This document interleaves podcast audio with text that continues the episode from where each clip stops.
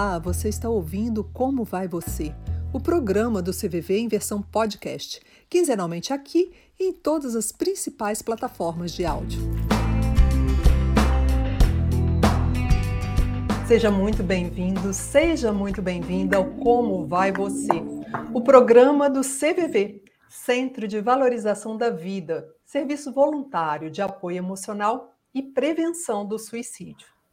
Meu nome é Leila e no programa de hoje nós vamos conversar sobre os sobreviventes do suicídio.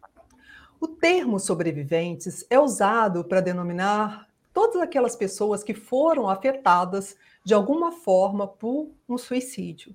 Pais, mães, irmãos, colegas de trabalho, familiares, todos aqueles que foram impactados por esse luto tão doloroso e tão peculiar. Mas a gente pode falar também nos sobreviventes de si, pessoas que tentaram suicídio e hoje vivem um outro momento da vida delas, que mostram que é um grande tabu a gente pensar que quem tentou o suicídio uma vez vai tentar sempre. E para conversar sobre esse assunto conosco, nós estamos aqui com duas pessoas que, de uma forma muito generosa, aceitaram compartilhar a história delas conosco. A Terezinha Máximo, ela é mãe da Marina, fundadora do Nomoblides e de um grupo de apoio a enlutados por suicídio. Seja bem-vinda, Terezinha. Obrigada.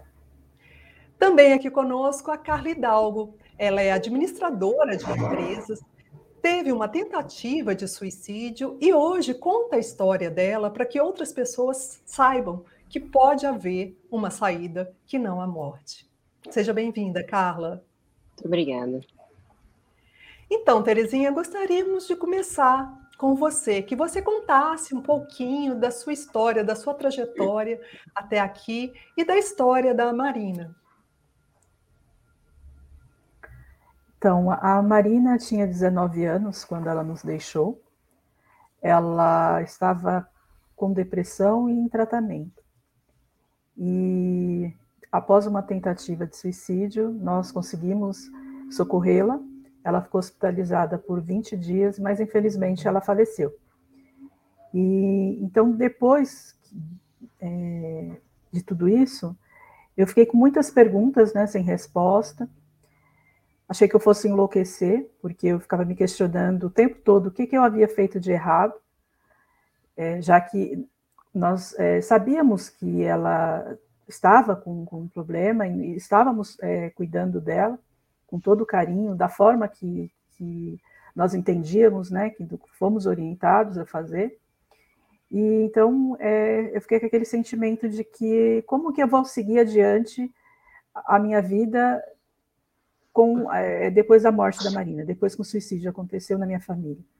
Então eu fiquei é, buscando o, o, o, tempo que eu ficava acordada era pensando sobre isso, sobre o fato da morte, o que eu poderia ter feito para ter evitado, é, por quê, né? Uma, uma, pergunta recorrente.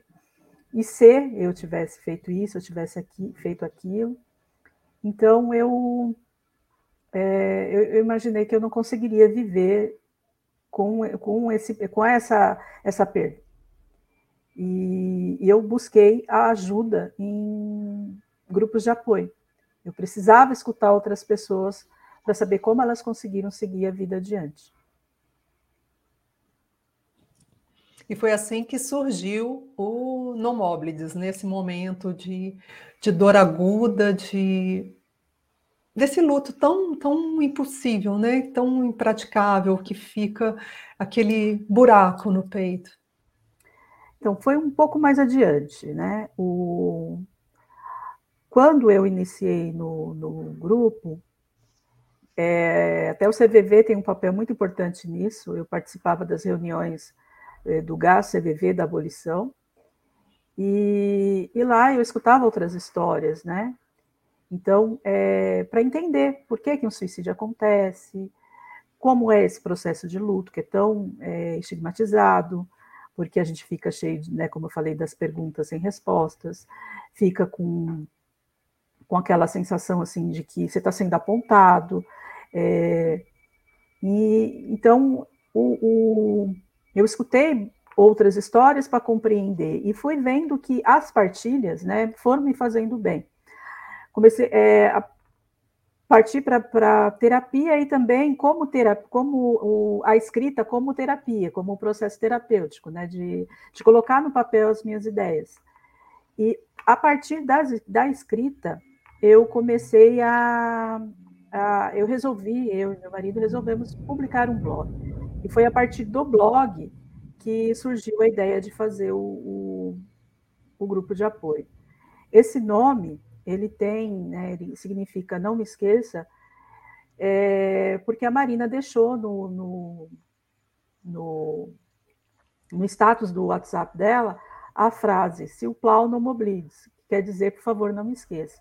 Então, eu resolvi nomear o, o blog dessa forma, e, e escrevo no, no, blog sobre o luto por suicídio, né? Como que é esse sentimento, como é conseguir refazer a, a vida a, é, depois que o suicídio acontece. Certo, então tá aí o, o, endereço do blog, se você quiser dar uma conferida, nomobles.com.br. E os grupos de apoio aos sobreviventes do suicídio, o GAS, que a Terezinha compartilhou com a gente, que ela comentou. Quem tiver mais interesse em saber, pode ir ao nosso site, o cvv.org.br, que lá tem todas as informações, assim como os locais de atendimentos, locais em que os grupos estão funcionando. Nesse momento, em função da pandemia, as atividades, as reuniões estão suspensas, mas tão logo retornem lá no nosso site também vai ficar a informação. Carla, eu queria então que você é, contasse um pouquinho é, também da sua trajetória, né? É, como que você hoje você vê tudo que aconteceu e você você avalia aquele momento de tanto sofrimento que você vivia? Hoje em dia, bom, eu tenho mais tempo de vida pós-tentativa do que eu tinha antes, quando eu tentei, eu tinha 12 anos, eu era muito pequena. Então, acho que até hoje eu fico tentando entender de fato a motivação daquilo, sigo fazendo terapia até hoje e acho que pretendo fazer para o resto da minha vida. Então, acho que por ter sido tão cedo, é muito difícil tentar responder algum porquê, como e tal. Não, não quero chegar num porquê, porque eu, não vai ter, mas o que, que eu faço para não passar por nada disso, nada perto disso de novo? Era esse o, o meu foco dali para frente. Eu fiquei 20 dias na UTI, o médico chegou a dar para meus pais, tipo, data de óbito, vai morrer até tal dia, que não durava uma semana. Enfim, foram 20 dias de UTI, mais um mês no hospital, mais um tempo de hospital em casa, fiquei no total seis meses sem andar. Tem algumas sequelas até hoje, alguma dificuldade de mobilidade, vou ter que refazer cirurgia, mas nada muito sério, assim, perto do que poderia ter sido, foi realmente algo bem tranquilo.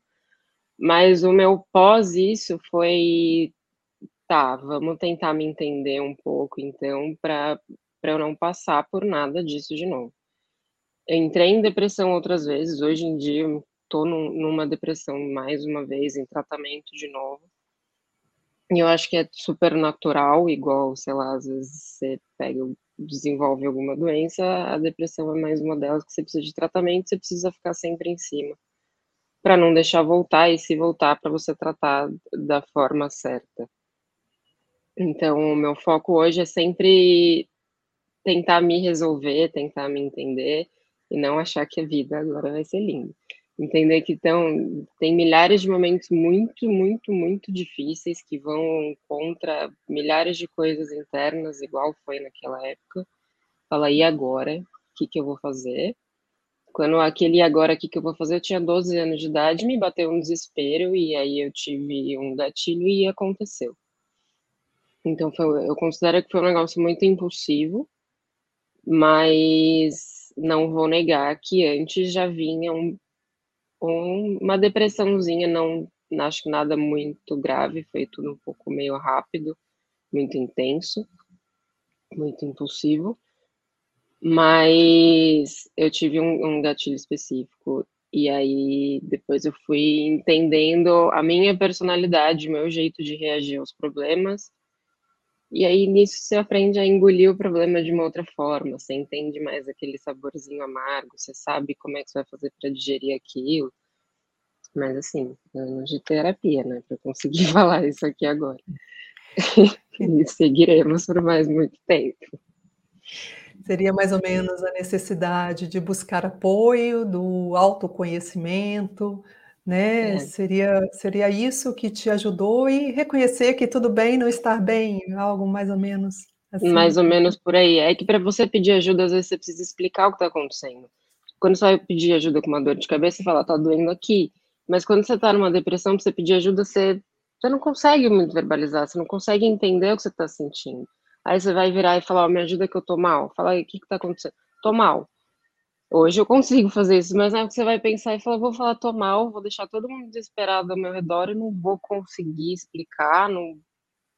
Então deixa. Deixa que vai passar, ou eu vou resolver, ou não vão me entender. Então deixa. E aí você vai engolindo e vai aumentando é aquela questão da, da vergonha, do medo do julgamento. É, você sentiu isso também, Terezinha? Esse, esse medo do julgamento, essa, essa crítica que às vezes ela vem de uma forma velada, mas que, que a pessoa sente? Olha, é, tem muito também, como a, a Carla falou, né, do, da personalidade, o luto também tem muito a ver com a, o, a sua personalidade e tudo que você viveu, né? É, eu não me queixo, não, não me importei muito com julgamentos, né? Eu, eu não me importo, né? Assim, é, o que me dava, de certa forma, era raiva, como a Carla falou assim, das pessoas não entenderem, né? Ela não saber explicar o que ela sentia e as pessoas não entenderem o como é o, o, o suicídio, né? É, quando ele acontece numa família, o que ele desencadeia? Como é esse, essa, essa coisa, né? De, de você, que eu falo que é meu mundo desabou, né? Então, assim, eu vou ter que construir ele de novo. Então, é, de ficar essa coisa de, de, Eu não tive vergonha de forma alguma, porque eu estou aqui, eu sempre, desde o do, do início, eu falo abertamente sobre isso. É, desde o início, não. Um tempo para assim, quando eu resolvi falar, né? Porque, como eu falei, a Marina ela não morreu de imediato, ela ficou internada. Então, é, foram complicações que, que ela teve que, que ocasionaram a morte. Então, é, para algumas pessoas, né, é, que não eram tão íntimas, eu, eu falei que foi, quando perguntava, falava, ah, ela teve uma pneumonia, que realmente o que, que aconteceu. Então, mas depois, quando eu decidi, falei, eu vou ficar me enganando, vou, vou ficar nisso até quando, né? Quando eu resolvi falar abertamente, assim, escancarar para todas as pessoas que, que foi devido ao suicídio, a morte dela foi ocasionada pelo suicídio, é, eu já estava preparada para os julgamentos, porque se eu tivesse vergonha, se tivesse medo, eu não teria, eu teria escondido, né? Então, é, mas a, a, o que isso desencadeou, né? As, as perguntas que as pessoas faziam, é, os, os, apontamentos, né? Então, é, que na verdade chega a ser um julgamento também, mas assim, mais no, no, na questão de explicar para as pessoas por que isso ocorre, é, o perigo que é, né? Que nem a, a Carla falou do, do, do ser impulsivo, de, de, uma série de fatores, né? Que a gente sabe que eu agora a gente sabe, não, agora eu sei também que é multifatorial, que né, o problema dela de dela ter a depressão foi só um dos, do, dos fatores, né? Ela teve alguns gatilhos, enfim. Então, assim, são, são coisas que é, eu demorei um tempo para entender, para compreender, e eu levo isso adiante. E então, é, essa questão de, de não ligar muito para julgamento, porque se, se eu for me incomodar, eu não eu não, não, não conseguiria eh, fazer o que eu faço hoje, como está aqui hoje com vocês, né? Porque sempre tem, sempre vai ter, né? Os julgamentos são coisas assim que é, para quem vai e para quem fica, né? Para quem a gente, eu sempre falo isso, nos grupos a gente fala sempre assim: nós somos julgados, os que ficaram, quem se foi também é julgado, o tempo todo. Então a gente tem que deixar para lá, não se incomodar com isso. E assim, Terezinha, é, dentro dessa, dessa experiência né, e dessa forma de lidar tão corajosa que você está falando, é, o que, que você poderia falar para ajudar pais enlutados, né, que passam por uma situação similar a essa que você vi, viveu. Você falou, você bem lembrou que o suicídio ele é complexo, ele é multifatorial, cada um reage de uma forma, cada história é única. Mas o que que você poderia dizer para esses pais enlutados que às vezes vivem ainda um momento de dor? Você falou há pouco dos ICs, né, das muitas perguntas que ficam martelando na cabeça. Então, a, o luto é um processo, né? E cada um vai viver de uma forma também. Então, o que mais pega, né, em todos esses, esses anos e todas as pessoas que eu conversei, é, o que mais pega é o, o, o seis e porquês, né?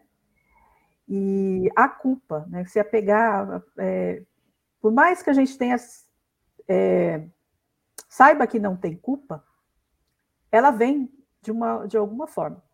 Ela vem em formas, às vezes fala que é, é, que nem uma fumaça, ela vai entrando em lugares que você não, não imagina.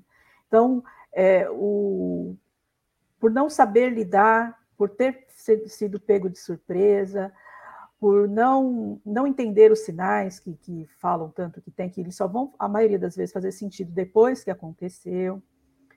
Então, é, é trabalhar isso, né? É, é perceber que, que isso faz parte do, do, processo do luto.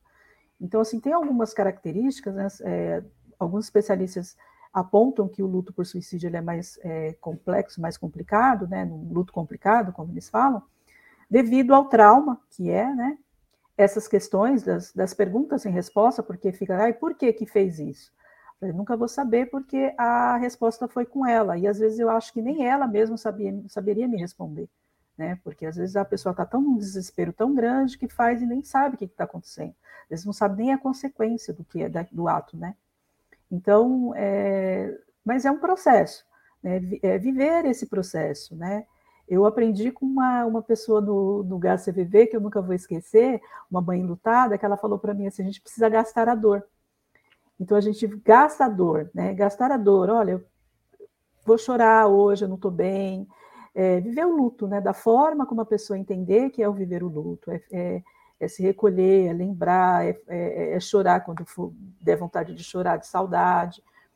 E, e aos poucos reconstruindo a vida, porque há como reconstruir a vida, porque a gente fica com um monte de, de questões, assim, né, que nem fala da, da uma questão que pega muito o estigma e a vergonha, né, de, de, de, de viver uma vida e o medo também que isso aconteça novamente, porque nós passamos a fazer parte do, do, do, grupo de risco também, né? Por, por tudo isso que a gente fala, do, da dor que fica muito grande, da culpa. Então, é, é, é cuidar disso, é procurar uma forma de, de, de colocar isso para fora. Eu encontrei na escrita, tem outras pessoas que encontram de, de outra forma, falando, é, é, correndo, fazendo, procurando alguma atividade que faça que faça bem e que extravase essa dor que fica, né? De, de, vivenciando o luto de alguma forma para conseguir seguir adiante. Carla, no seu blog, você fala um pouco da, da, da, questão de que não, não vale a pena, que sempre é possível, que é um pouco o copo d'água, né? Ele está meio cheio, ele está meio vazio, como que a gente encara. Nessa, nessa situação, assim, é, você falou que não teria como pensar lá atrás, você já viveu mais tempo do que você tinha naquela época, mas assim, com, com aquele olhar mais infantil né, que você possa ter, o que você acha que ajudaria aquela, aquela Carla criança? Eu acho que, para mim, a grande dificuldade na época era que eu me cobrava muito com aquela ideia de que eu era uma criança e a minha única obrigação era estudar, então eu tinha que fazer aquilo muito perfeito, que era a única coisa que eu tinha que fazer da minha vida. Então, uma vírgulazinha fora eu já me desestabilizava, assim, eu não queria eu tinha que fazer tudo muito certo. E eu não sabia lidar com falha, assim, não podia falhar de forma alguma. E aí, quando eu me vi diante daquilo, eu não ia conseguir verbalizar que eu falei, que eu falhei. E aí eu pensei, de, tipo, ah, eu preciso desaparecer, porque eu não vou servir para quê? Se eu não consigo fazer o mínimo. E aí depois vai crescendo e é, quem me dera tivesse só aqueles problemas pro resto da minha, aquele problema específico pro resto da minha vida. Mas eu tive que crescer para aprender a lidar e eu passei por um evento um pouco além porque eu já tinha uma depressãozinha, uma depressãozinha não, já tava, já tinha uma depressão, sou muito impulsiva, e aí tinha um problema de questão de autoconhecimento, que é isso, dessa de tipo, ai, por que, que eu me cobro dessa forma? Eu preciso fazer isso? Precisa ser assim? Não, calma. E aí, ai, não, tá tudo bem, a vida vai seguir leve. Hoje em dia, o que eu aprendi depois disso foi, quando eu tiver alguns momentos desses, é tipo, fica calma que vai passar. Todos eles vão passar.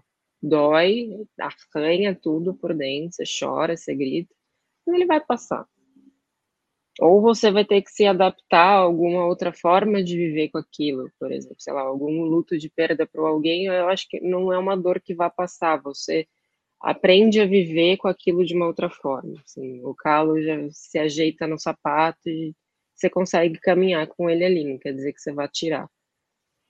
Então eu acho que eu aprendi um pouco disso, a, a caminhar sabendo que vai vai ser amargo, vai machucar às vezes, mas que depois vai ficar tudo bem. Eu não preciso tomar uma atitude impulsiva agora para resolver minha dor neste momento. Eu vou conseguir segurá-la por um pouco e depois vai ficar tudo bem. Certo. E a, a, a Terezinha, ela participou de um comentário, Laços e Nós, do Instituto Vitaleri, e lá é, você contou, Terezinha, que em algum momento, quando, quando a Marina estava no, no hospital, houve essa, essa conversa entre vocês, né? essa troca.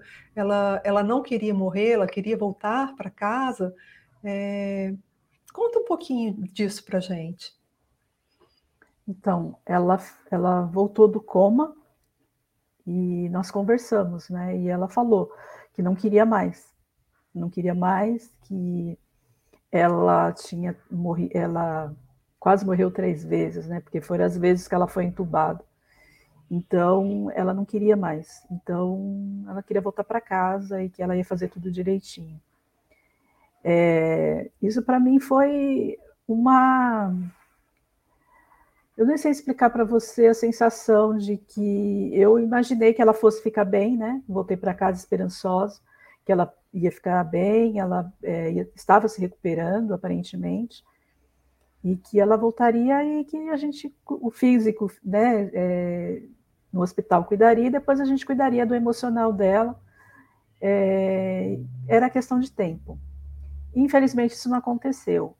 Então, quando me chamaram para falar que ela havia falecido, né, eu fiquei incrédula, né, e e eu pensei mil coisas, e, e quando ela falou né, de, de, ter se arrependido, e é por isso que a gente fala da impulsividade, né, de fazer uma coisa sem saber o que está fazendo, o que isso pode acarretar. É, foi, foi aí é um sentimento, assim, um misto de sentimentos que é, eu fico até com é dificuldade de explicar o que, que é, porque é, às vezes a pessoa, é como a gente fica sabendo depois, a pessoa ela não quer morrer, ela quer matar a dor que ela sente.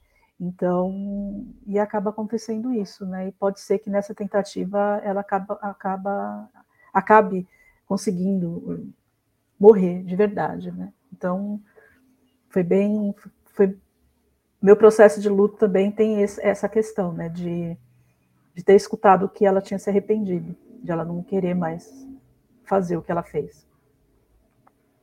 É o processo da ambivalência, né? Do Isso. viver e do morrer, Isso. que todos nós carregamos dentro Carregamos. da gente, né? Como que você convive com esse processo do morrer e do viver hoje, Carla? Hoje eu só quero viver, gente. que coisa boa. É, já me perguntaram isso algumas vezes sobre como é que é o viver a quase morte e tal. Eu, eu, o que eu me lembro, assim, da época era eu só queria ficar bem. Só queria sair dali a qualquer custo, assim. Eu tava, tipo, paciente boazinha que vão vir fazer um monte de coisa, gente, bora que eu só quero sair daqui. Então, acho que eu saí de lá com um pouco desse pulso de vida, assim, tipo, preciso voltar a andar, preciso voltar para minha vida e então acho que nisso foi bom, mas eu nunca cheguei a pensar numa outra tentativa, mas já tive processos depressivos de novo. Então você fica um pouco oscilando nessa entre de vida e morte, mas questão de pulsão mesmo, não de alguma coisa que você vai efetivar de fato.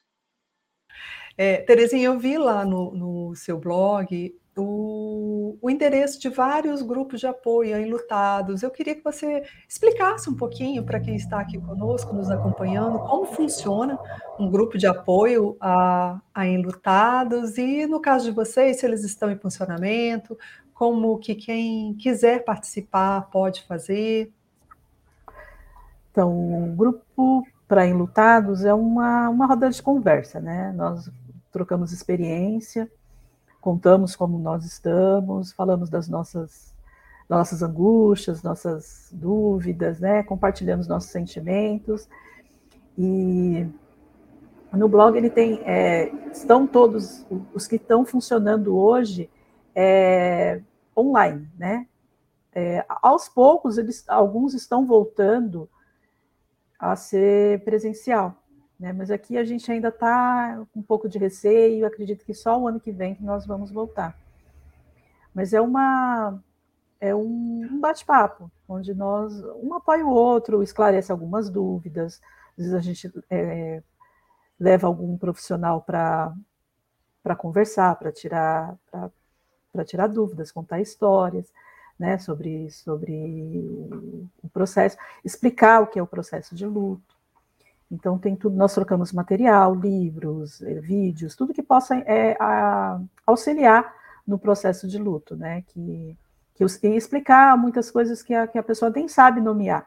Porque no luto a gente fica ah, muito confuso, né? Tem uma montanha russa de sentimentos. A gente fala, tem dia que você está bem e no outro dia já cai.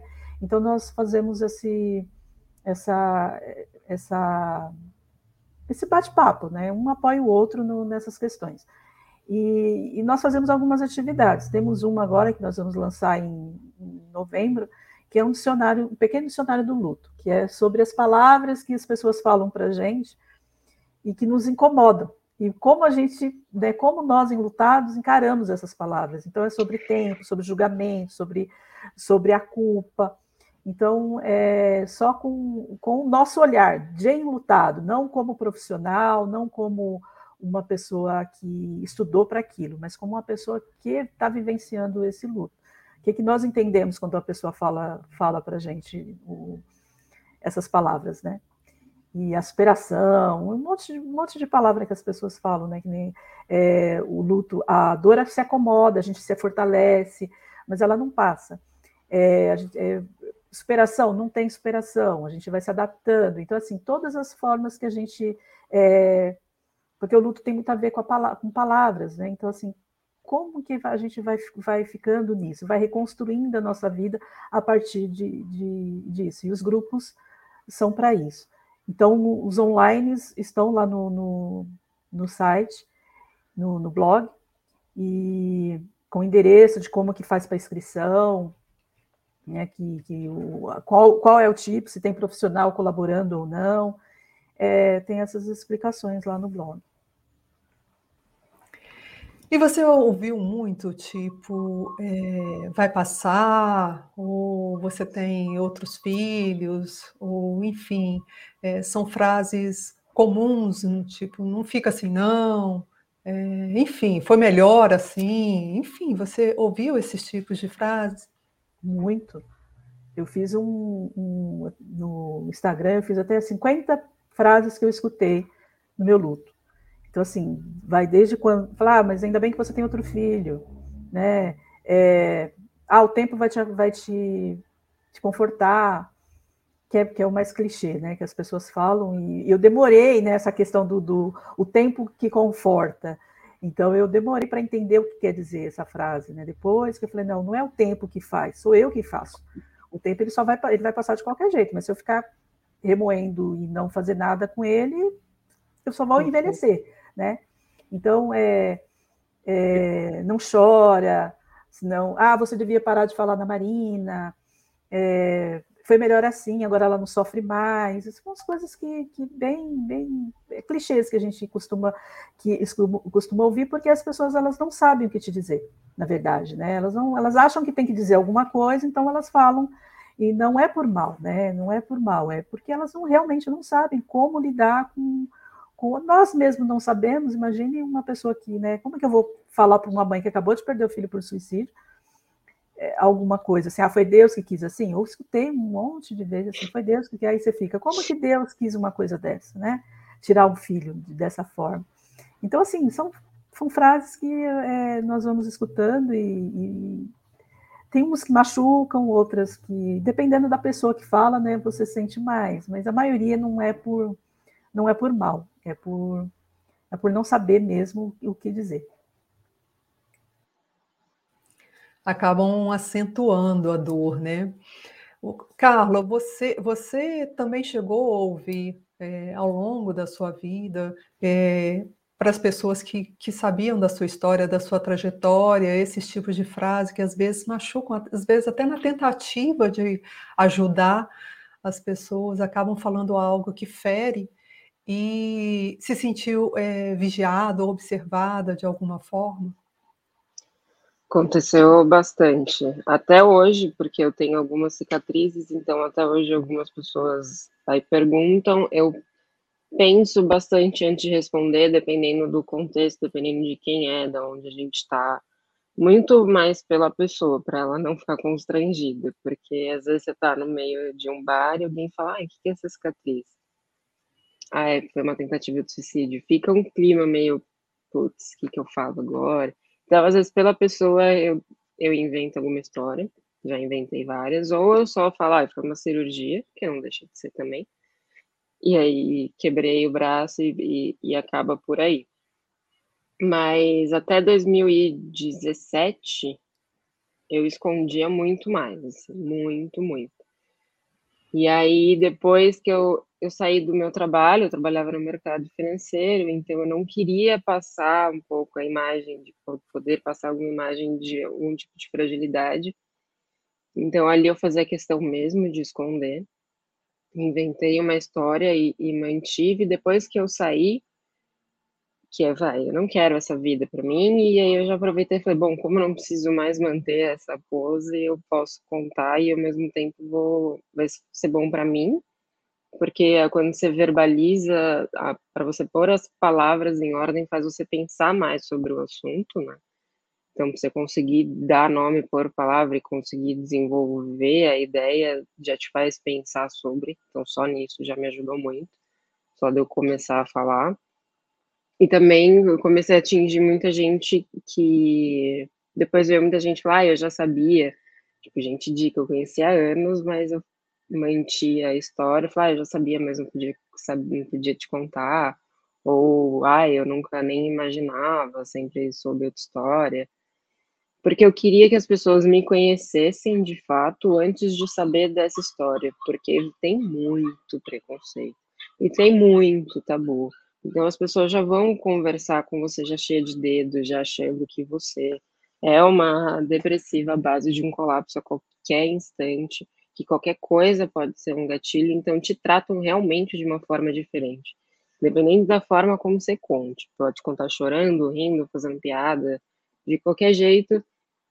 Então, se você dá isso como cartão de visita, oi, meu nome é Carla e eu tenho que esses dias dos anos, é péssimo, porque não é um assunto muito conversado, melhorou muito de um tempo para cá, nem se compara, né? Essa palavra não podia falar, suicídio era pior que palavrão, né? Mas hoje em dia está um pouquinho mais leve, então tem me ajudado a me sentir mais à vontade de falar a verdade para as pessoas. Às vezes eu fico incomodada de ter que esconder, porque não é uma vergonha para mim. Foi a minha história, aconteceu comigo. Essa cicatriz no meu braço significa que eu sobrevivi a isso, não que eu tentei mas é ainda é muito difícil chegar e contar para as pessoas essa história, porque, enfim, clichês e tabus e preconceitos e tal. Mas eu me sinto hoje em dia muito, muito mais à vontade a falar sobre isso desde 2017 só mesmo. Então, tem me ajudado e eu sinto que, da mesma forma que me ajuda a conseguir verbalizar, ajuda outras pessoas a ver que não é só com você, não é só você que pensa isso, não é só você que passou por isso. O número é bizarramente grande, mas, como é pouco falado, as pessoas internalizam aquilo e falam: como é que eu vou falar? Se não vão me entender, vão achar que eu tô louca, que eu tô fazendo drama, não sei. Então, acho que o assunto vindo à tona agora ajuda, só tem a ajudar só. É só ponto positivo sendo feito da forma certa, óbvio, por favor. É a questão do rótulo, né? Que muitas vezes acontece, deixa de ser Muito. a Carla para ser um rótulo, como você falou. Tanto que na escola, depois, quando eu voltei, porque foi no, como eu sofri, sofri um acidente no final do ano, e aí eu já ia voltar no, no ano letivo logo em seguida. E aí eu pedi para voltar na mesma escola para os meus pais, porque eu falei, lá todo mundo já sabe. Vai ser mais fácil para mim do que chegar em algum outro lugar com um monte de criança de 12, 13 anos e explicar o que tinha acontecido.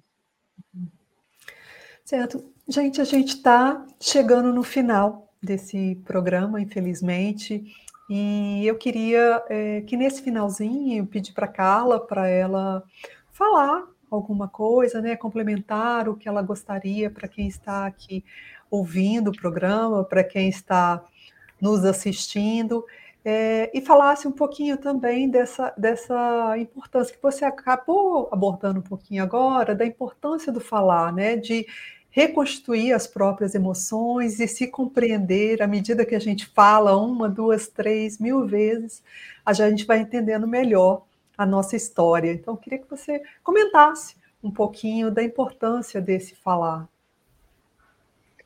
Eu acho que se eu fizesse terapia já na época, se eu fosse uma pessoa um pouco mais segura para falar com outras pessoas, um pouco mais aberta, eu sempre fui muito fechada. Acho que era um pouco dessa de me cobrar muito, então pedir ajuda já seria um sinal de fraqueza. Então eu não, eu não conseguia. Então, se eu, se eu tivesse um pouco mais dessa abertura na época, eu não, não vou falar que não teria acontecido, não, não dá para saber, mas eu acho que hoje em dia, olhando para trás, o que me ajuda a não cair numa depressão profunda, a não me pensar, a não pensar nada a respeito, e só o contrário, quando eu começo a me sentir um pouco para baixo, eu só penso em o que, que eu preciso fazer para melhorar. E na época eu não sabia muito o que, que eu preciso fazer para melhorar. Não, não tem como melhorar. E hoje em dia eu sei o, o caminho, que é pedir ajuda e sentar e conversar tanto que eu faço terapia duas vezes por semana, e se pudesse fazer todos os dias, porque você chegar lá e verbalizar as coisas, você tentar explicar, porque na terapia é isso, né? Ele fica te cutucando com as perguntas para você ir falando. Então, para você, você ser cutucado daquela forma, porque tem muita gente que fala, ah, terapia eu faço sozinho em casa, eu sempre fico pensando você não vai se cutucar dessa forma, você vai fugir, porque é o natural, você vai fugir das coisas que vão te colocar em confronto. Então, eu acho que esse confronto saudável me faz muito bem. E as pessoas falarem sobre os seus problemas também para as outras pessoas se identificarem e ver que tá tudo bem, que acontece com milhares de pessoas, tudo que acontece com você também.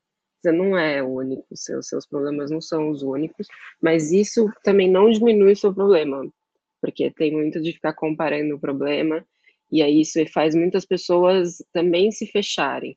Tipo, ah, eu vou reclamar da minha vida, olha a criança embaixo da ponte, olha que não sei o quê. Calma, o seu problema é o seu problema e ele tem importância sim. Levanta a mão para pedir ajuda sim, não compare com o outro. Você está sofrendo e você está sofrendo. Não invalide a sua dor, porque eu acho que você acaba, a gente acaba engolindo muito por isso. Vai, ah, eu tenho tudo, não vou reclamar que tudo, enfim, não vou entrar nesse mérito, mas eu acho então que o falar é eterno e tem que ser diário, é um trabalho diário que você tem que ter. Você começa, ainda mais quando percebe que está voltando ali numa depressãozinha, é de, vai, vamos lá, vamos tentar entender o que está tá acontecendo aqui dentro, vamos tentar pôr no, nos potinhos direito para depois, para conseguir ter uma visão e aí tentar resolver. Né, que o fato de eu falar vai resolver os meus problemas. Sentar na, na sala do terapeuta não resolve os meus problemas já. Mas eu já olho de uma forma um pouco mais clara, já ficou melhor de organizar as caixinhas. Então, falem, de alguma forma ou outra, com quem for. Quem dera fosse um processo mágico, né? Da gente ah, falar e tudo ficar resolvido. Mas não é bem assim, né? Cada um sabe a dor e a delícia de ser o que é. Inclusive, está lá no seu blog, achei a citação tão. Eu tenho bonitinha. na minha parede aqui, que eu leio todos os dias. Terezinha, e também fechando o programa com você, queria que você fizesse as suas considerações finais e também falasse um pouquinho assim da importância que, do acolhimento que você encontrou nos grupos de apoio, na, na, na conversa com pais enlutados, com pessoas enlutadas. Então, como a vale, né, para tudo a conversa, né? O falar, né? De que você, porque às vezes a pessoa fala assim, ah, mas o grupo você fica cutucando a ferida. Você fica contando a história, quando você conta a história, você vai colando as peças, né? Você vai entendo, entendendo, você vai escutando o que você fala e você vai reconstruindo as, o, a, o, caminho. Então, os grupos de apoio foi muito importante para mim, por isso que eu que resolvi montar um e e acho que é um, é um lugar de, de reconstrução realmente. É, o acolhimento, de, de, ouvir outras pessoas que passaram pelo mesmo, né? Pra, pra, porque quando você fala, você pode falar com qualquer outro tipo de pessoa, qualquer outro tipo de morte, ela não vai entender do, da mesma forma, né? Tem, tem isso também.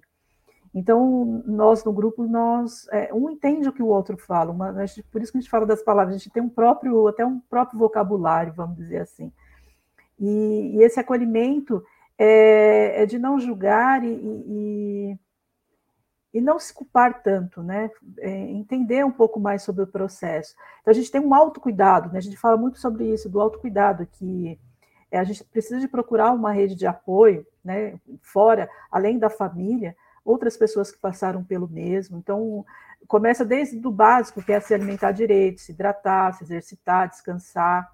Né? Então, assim, permitir sentir as, reações, as, reações do luto, expressar a sua dor, cuidar da espiritualidade, né, que, que é bem importante, identificar o que faz bem, o que faz mal.